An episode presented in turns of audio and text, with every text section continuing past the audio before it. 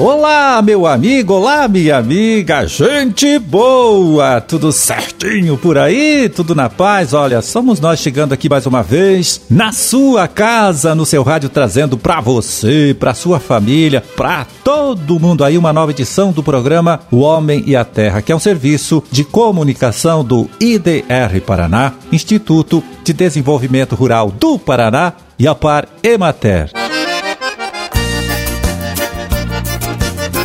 É, na produção e apresentação estou eu, Amarildo Alba, contando ali, né? Com a ajuda, com o trabalho do Gustavo Estela na sonoplastia. 3 de junho de 2022, sexta-feira, ainda bem, hein? Sexta-feira de lua nova, Dia Mundial da Bicicleta e Dia Internacional do Administrador aí de Recursos Humanos.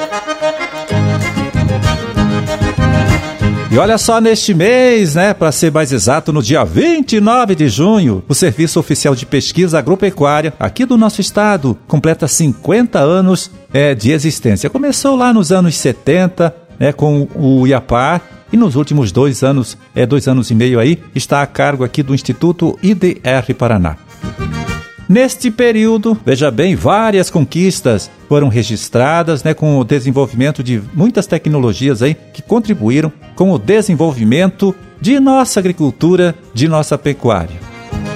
É uma das áreas que teve grande evolução graças a este trabalho do Serviço Oficial de Pesquisa aqui no Paraná foi a cafeicultura, principalmente através do projeto de melhoramento genético. O pesquisador Gustavo Hiroshi Cera, coordenador estadual do Programa de Pesquisa em Café é, do IDR Paraná, é quem comenta agora aqui pra gente esses resultados todos aí, tá certo? Vamos ouvir. Nós conseguimos uma das primeiras variedades de café arábica resistentes à ferrugem na década de 90, é o IAPAR 59, que também é resistente ao nematóide meloidógene exígua e também na década de 2010 foram alcançadas algumas variedades por exemplo, temos aqui o IPR100, né? É, o IPR100 é a primeira variedade de café arábica do mundo, de porte baixo, que é resistente aos nematóides meloidógene paranaense, meloidógene incógnita e meloidógene exígua, que são os principais nematóides do Paraná e do Brasil. Então, o IPR100, por exemplo, vem sendo plantado não só no Paraná, mas é, ele vem sendo plantado em São Paulo, Minas Gerais é, e também em outros países da América Central. Também temos o IPR107, que é uma variedade que vem sendo muito plantado aqui no Paraná é, e também na América Central, o IPR 107 e o IPR 103, que é uma variedade que vem se destacando não só no Paraná, mas no Brasil e em vários países do mundo. Então, hoje aqui no Paraná, as variedades mais plantadas são o IPR 107 e o IPR 100. Tudo isso vem para contribuir para o aumento da rentabilidade na cultura do café. É outra variedade interessante é o IPR 106 que é a segunda variedade do mundo com resistência aos três principais nematóides. Tem também o IPR 102, que é a primeira variedade de café arábica do mundo, de porte baixo, com resistência à bacteriose mancha arolada, que é uma bactéria de difícil controle químico. Então, hoje, com todas as pesquisas feitas desde a década de 70, o Paraná tem condição de atingir produtividades acima de 40 sacos por hectare, considerando que a média hoje da produtividade brasileira é na faixa de 28 sacos por hectare no café arábica. Com as tecnologias desenvolvidas pelo IDR Paraná, é, hoje é possível no Paraná conseguir atingir produtividades de 40, 50 e até mesmo 60 sacos por hectare, podendo se chegar a 70 sacos na cafeicultura irrigada. Então, tudo isso vem para beneficiar a rentabilidade do cafeicultor devido ao aumento de produtividade. Também, por esse motivo do aumento da produtividade, se tem redução de custo de produção e, com isso, devido às variedades com resistência a ferrugem, nematóides, bactérias, é, o produtor não necessita realizar muitas aplicações de defensivos e com isso é beneficiado também a questão da redução do custo, mas também alguns benefícios se tem na questão ambiental do trabalhador rural e também do próprio consumidor da bebida do café. Pois é, o pesquisador Gustavo Hiroshi Cera, do IDR Paraná, acabou de falar aí dos resultados que o Serviço Oficial de Pesquisa Agropecuária aqui do nosso estado conquistou nesses seus 50 anos aí de história, né? Um trabalho que é bom a gente também salientar contribuiu também com o desenvolvimento de tecnologias para o controle da ferrugem, da broca e dos nematóides que atacam o cafeeiro, para a proteção das plantações, né, plantações de café contra a geada, para a melhoria das condições produtivas do solo também. E ainda, viu, trabalhou aí para criar condições é, de desenvolvimento de uma cafeicultura mecanizada, né, levando em conta a escassez e o aumento do custo da mão de obra para a colheita do café.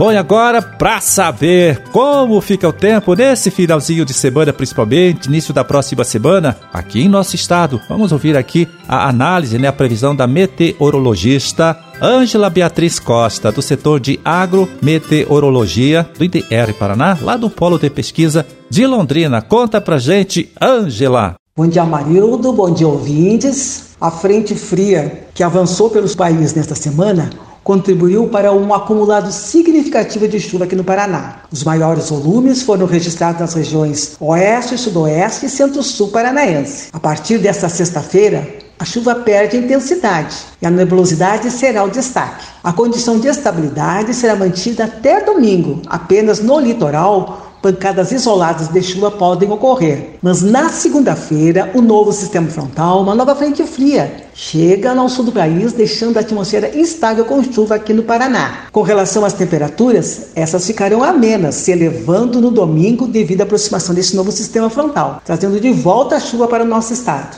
Amarildo e ouvintes, voltaremos com a previsão do tempo na próxima terça-feira. Valeu, Ângela. Até a próxima terça-feira, tá certo? Muito obrigado pela sua colaboração. Forte abraço e bom trabalho aí para todos vocês de Londrina. Bom, e agora eu pego aqui o relatório divulgado pela Ceasa ontem, né, para ver como anda o mercado das principais frutas produzidas por agricultores paranaenses e comercializadas, né, vendidas nas unidades regionais da própria Ceasa. São preços médios praticados, como disse ontem, dia 12 de junho.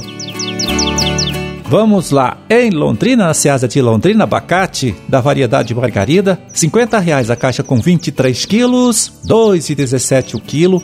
Morango, R$ 28,00 a caixa com 4 cumbucas, pesando 1 quilo, né? Então, R$ 28,00 o quilo. E goiaba vermelha, R$ 85,00 a caixa com 20 quilos, R$ 4,25 o quilo. Em Maringá, vamos lá. Laranja pera média, R$ 38,00 a caixa com 23 quilos, R$ 1,65 o quilo. Limão Taiti médio, é, não reage o preço aqui do limão, olha só, R$ 37,50 a caixa com 23 quilos, R$ 1,63 o quilo. E banana caturra, R$ 47,00 a caixa com 20 quilos, R$ 2,35 o quilo. Para fechar aqui, vamos pegar a Ceasa de Curitiba, onde o caquifuiu né, foi vendido por R$ reais o quilo. A tangerina Poncan grande, R$ reais a caixa com 20 quilos, R$ 1,50 o quilo. Pinhão, 150 reais a saca com 20 quilos, R$ 7,50 o quilo. E kiwi, 70 reais a caixa com 8 quilos, o que dá aí então, deixa eu ver, R$ 8,75 o quilo.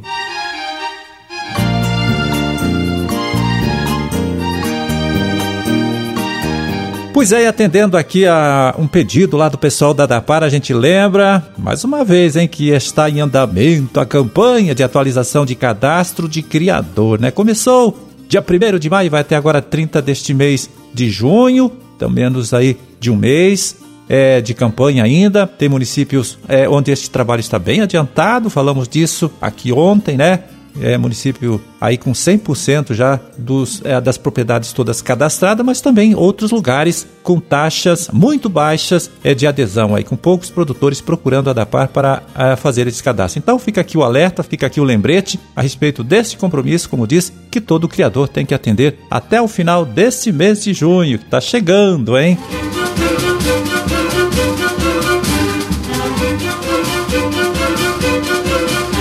Bom, terminamos a nossa empreitada de hoje. Vamos ficando por aqui desejando a todos vocês aí uma ótima sexta-feira e um excelente final de semana também. E até a próxima segunda, quando a gente estará aqui de volta de novo, né, trazendo para você para toda a sua família mais uma nova edição do programa O Homem e a Terra. Um grande e forte abraço a todos. Fiquem com Deus e até lá.